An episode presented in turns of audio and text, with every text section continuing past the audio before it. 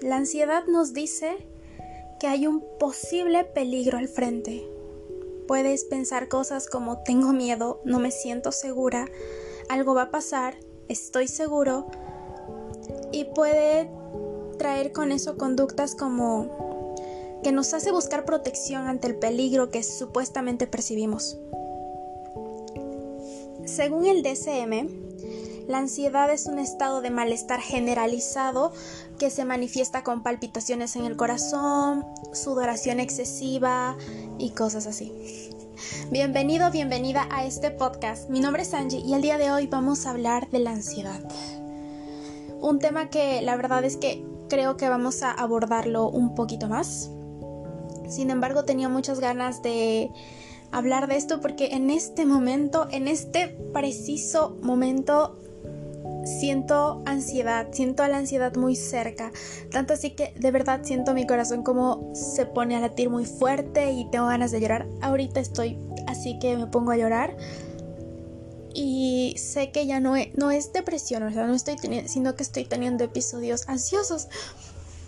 Y es porque hay como muchas cosas en mi cabeza, esta rumia mental de pensamientos que no cesan y cosas así. Así que dije, como lo he mencionado un par de veces, el hacer este podcast para mí igual es una forma de terapia porque me vuelvo vulnerable ante ustedes y eso ayuda y no solo a mí, sino sé que algunas personas también les ayudan. Así que gracias por darte este espacio donde entras a mi mundo y yo puedo entrar al tuyo. No sé si lo dije, pero mi nombre es Angie. en realidad, mi nombre es Ángeles, pero me dicen Angie. Y les voy a contar un secreto. Yo amo mi nombre completo. O sea, a mí me encanta que me digan Ángeles así completo. Pero me dicen Angie. También me gusta que me digan Mariana así completo. Mis nombres completos, pero me dicen Mari. es muy extraño. Pero bueno. Vamos a hablar de la ansiedad. Saben, creo que la ansiedad ha sido, no puedo decir sobrevalorada, como subestimada, como ahí solo estás nervioso, pero el estar en un momento ansioso y de ansiedad puede ser muy sofocante, puede ser muy desgastador y puede llegar a afectarte mucho. Yo tenía ansiedad, ya se los había compartido desde que era chiquita. De hecho, tenía ansiedad social porque tenía mucho miedo a estar, o sea, o público o gente realmente me aterraba, me daba mucho miedo, pero esto de algo me lo va a pasar, seguro se van a burlar de mí, seguro va a pasar esto.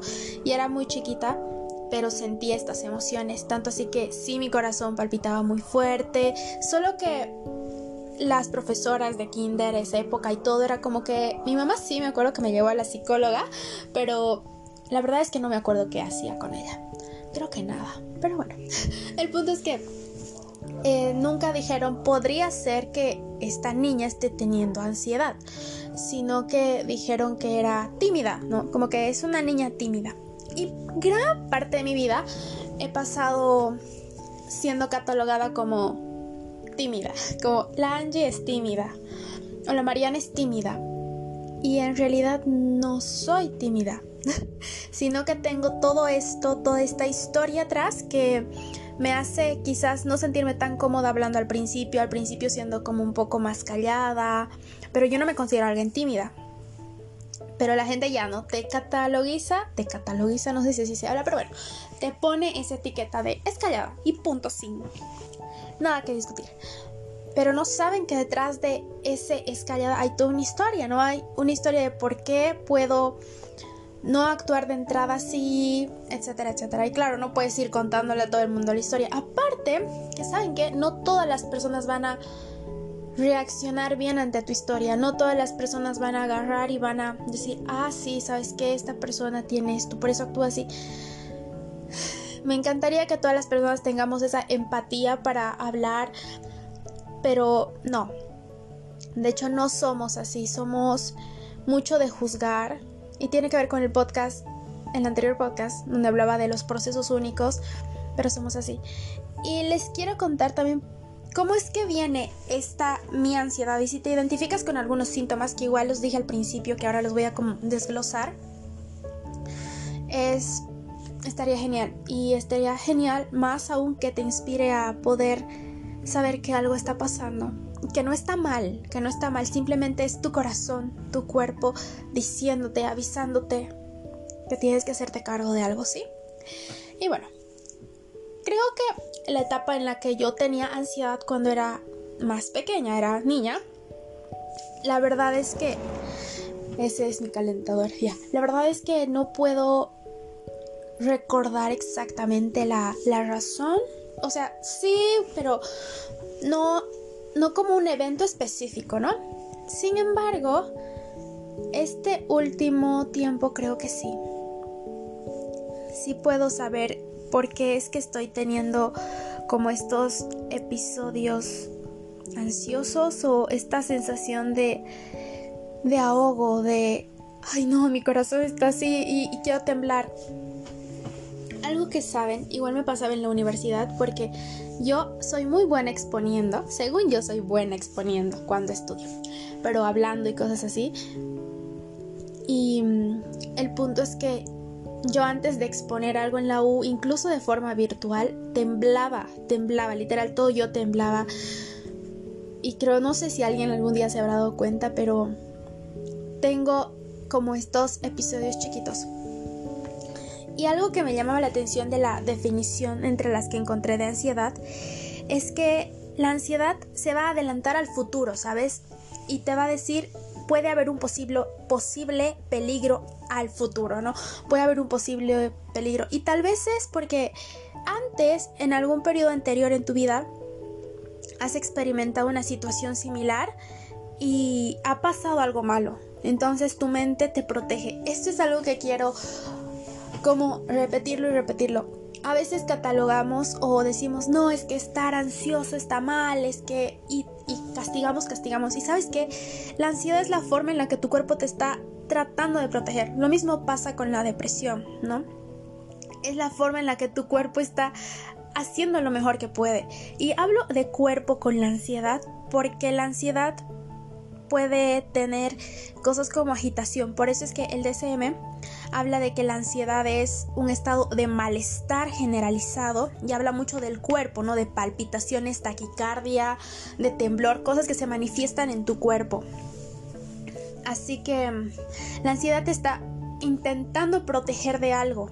Y muchas veces creo que esto tiene que ver con tu niña interior, con esto de, ¿sabes que eh, me he sentido mal en este aspecto y en nuestro interior habitan nuestra niña interior, nuestra adolescente interior y muchas cosas que nos han pasado.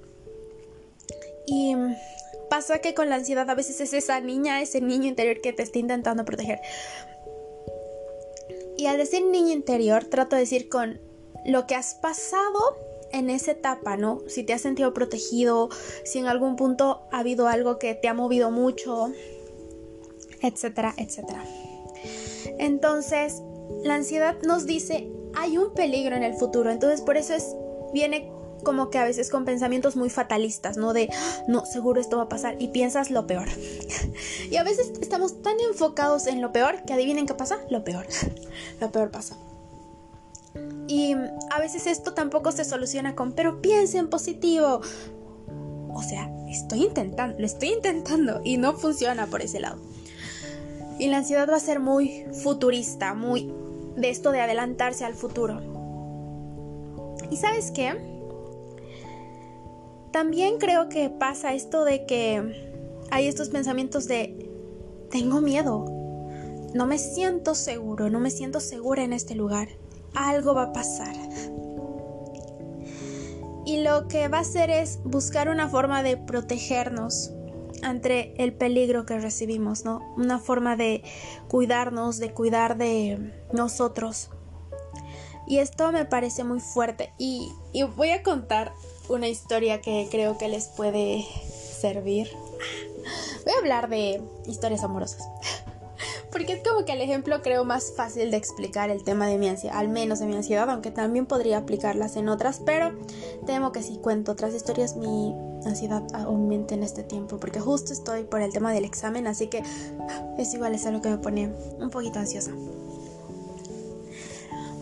Pero bueno, el punto es que les voy a dar como un ejemplo. Hace un tiempo hice un podcast donde hablaba de gracias por romperme el corazón, ¿no? Donde les decía de que cómo es que el que alguien haya roto mi corazón me había servido a encontrarme a mí misma, ¿no? Cómo esto había funcionado así. Y lo que pasa es que en esta historia lo que pasó fue muy catastrófico y genuinamente realmente fue muy feo. O sea, no es que yo esté exagerando, realmente fue fue un fue un año creo de abuso, un año de manipulación, un año donde yo sentía que era un juguete para alguien.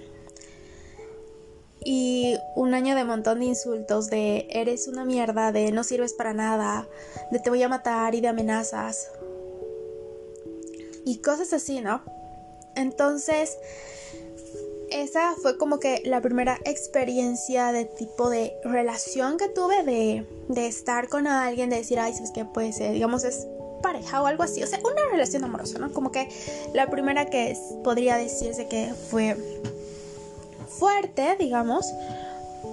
Y el punto es que generalmente esta no la cuento, cuento la anterior porque es más, fue muy lindo y fue un mes creo, pero eh, no, no causó tanto impacto malo en mi vida, así que cuento la anterior, pero esta es la que ahora siento que despierta un poco la ansiedad en mí.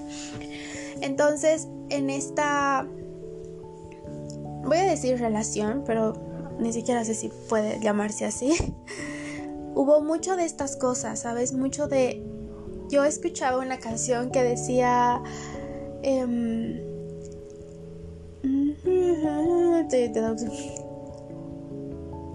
Ah, ya, no sé, pero era así como que si hubiera sabido que querías jugar y yo solo era un juego para ti, así como que cosas muy desgarradoras, ¿no? O todas esas canciones ahí que, que te hacen sentir de la chingada, de que, ay, no, todo es catastrófico.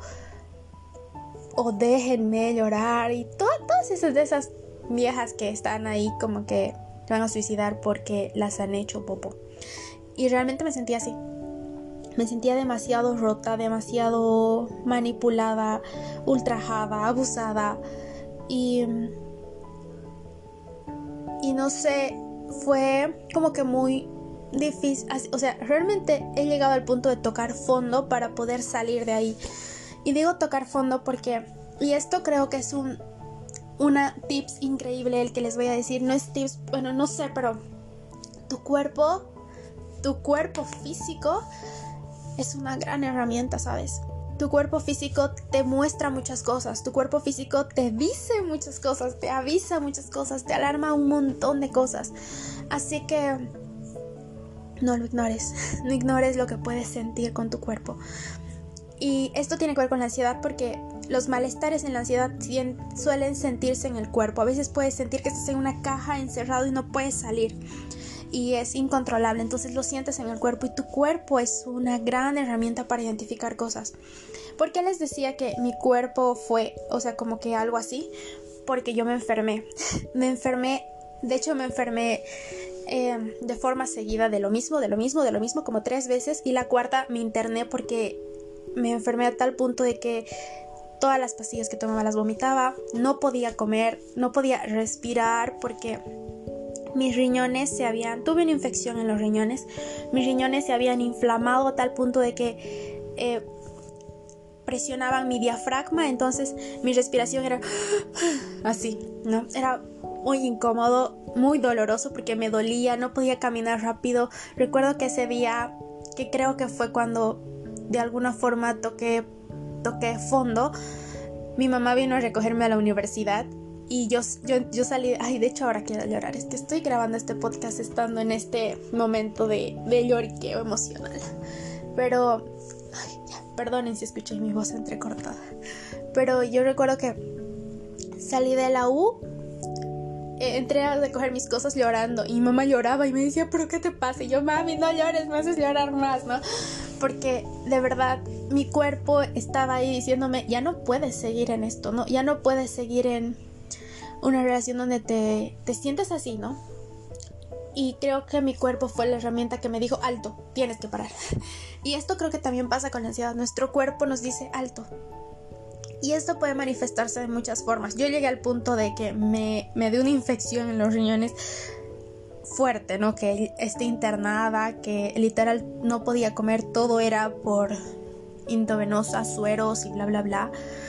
Yo llegué a ese punto, pero puede ser desde mareo, desde sensación de asco, desde dolor de cabeza o estás en algún lugar y, te sientes así, hay cosas que catalizan tu ansiedad y te puedes sentir que tu corazón está saliendo y cosas así. Entonces, por eso es que insisto en que la ansiedad no es algo malo que juzgar, sino es un llamado a darte cuenta de algunas cosas. A veces es un proceso un poquito más difícil, pero igual pasa así. Entonces, en este periodo fue así. Luego, ya, ya que pasó buena cantidad de años, me ha pasado que cuando puedo percibir que emocionalmente puedo sentir algo por alguien, tengo estos episodios de ansiedad. Tengo estos episodios de pensar lo peor, ¿no? Y seguro algo va a salir mal. Esto de, de ¿sabes qué? Voy a buscar la protección. ¿Y cuál es la protección? Pensar que todo va a salir mal y alejarme de la gente o actuar o arruinar o autosabotearme. En psicología decimos autosabotaje cuando nosotros mismos agarramos y hacemos algo para que algo salga mal, ¿no? Como que no estudias para tu examen porque automáticamente quieres que te aplaces, por ejemplo. Por si acaso yo estoy estudiando mucho para mi examen. Pero bueno, hacemos cosas así. Entonces, yo ahora me doy cuenta de que en mi mente pasa esto, ¿sabes? De agarrar y decir, tengo miedo, pero ¿de a qué tengo miedo? ¿Y a qué me está mostrando mi ansiedad? Mi ansiedad me está diciendo, tengo miedo que me vuelvan a hacer lo que ha pasado. Quiero, tengo miedo de que vuelvan a, lastimarme así. Ay, perdón, de verdad. Es un podcast muy espontáneo donde no puedo evitar llorar. Pero mi ansiedad me dice en estos momentos, tengo miedo de que alguien vuelva a lastimarme así o tengo miedo de que alguien pueda jugar así otra vez conmigo. O eh, no me siento segura porque puede pasar esto. Entonces mi ansiedad mm, piensa en el futuro asociando al pasado. Entonces, ¿sabes qué? Este es un ejemplo, pero puede pasar de cosas que ni te acuerdes que tengas ansiedad. Puedes tener ansiedad de que una vez tus papás no vinieron a recogerte al colegio a la escuelita eras niña y no te acuerdas o no sientes que fue tan grave, pero ahí está tu sensación. Y lo que hace tu mente es tratar de protegerte. En este caso, mi mente, mi cuerpo me, me, intenta proteger, ¿no? Como que no queremos volver a pasarla tan mal, no queremos volver a sentirnos así. Y con estos pensamientos a veces rumiantes que creo que al exponerlos ahorita cesan, porque, ¿sabes qué? Hay una magia, las palabras lo, son increíbles para sanar. Cuando las expresas, cuando las hablas, pueden darle un cierre a algo. Por eso la labor de los psicólogos está buenísima. Por eso soy psicóloga. Bueno, bueno. El punto es que cuando las hablas pasa esto. Entonces, ¿qué hace? Va a buscar como que intentar protegernos de ese peligro, ¿no? Uy, no, es que es otro chico que puede intentar, por ejemplo, ¿no? Intentar acercarse a ti, o no, es que estás sintiendo esto. No, entonces intenta protegerte y eso es lo que hace la ansiedad. Y empiezo quizás yo a sentir como estas, este, esta sensación de que mi corazón se va a salir de mi pecho, de llorar como ahorita sin, como que por cositas o temblar.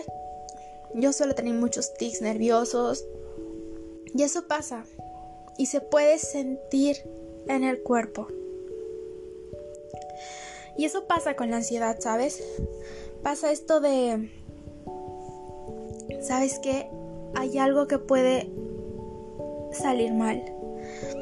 Pero esto de la ansiedad nos, nos impide de alguna forma vivir las nuevas experiencias. ¿Sabes qué? Creo que justo hoy me lo autodecía y es si yo vería a la Angie de 21 años a la que le pasó esto y que estaba destrozada, la abrazaría y le diría, estoy contigo, estoy contigo y igual vamos a estar bien. Y me haría responsable por completo de mí.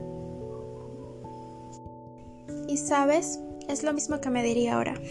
Me diría estoy contigo, porque a veces por la ansiedad podemos privarnos de algunas cosas. Si escuchan ladridos, son mis perros, que han estado silenciosos 20 minutos, así que eso es un gran paso.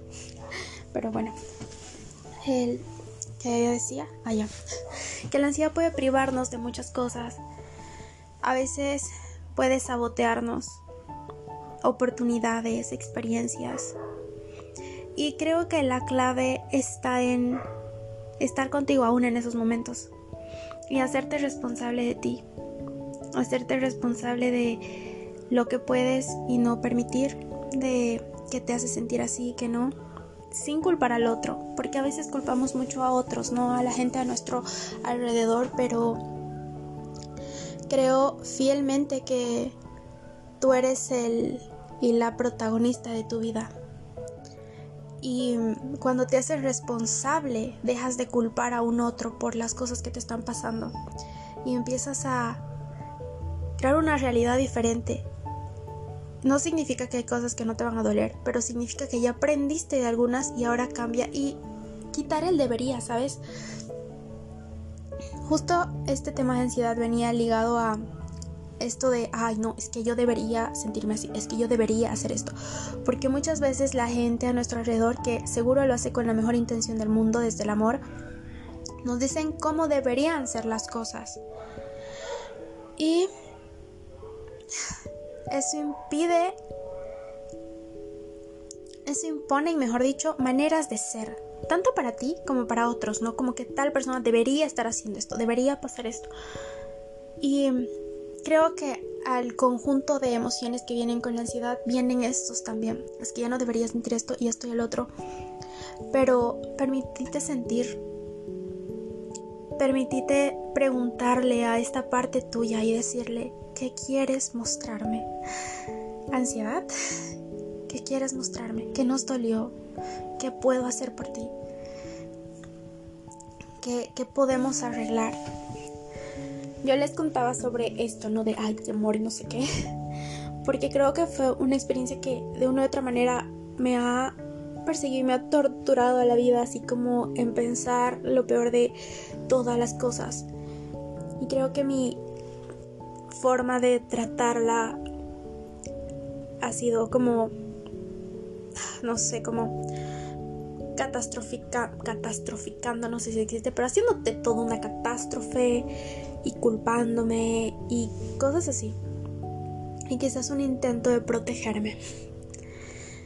Sin embargo, creo que cuando te puedes hacer responsable de ti, las cosas cambian un poco la perspectiva. Y eso es increíble.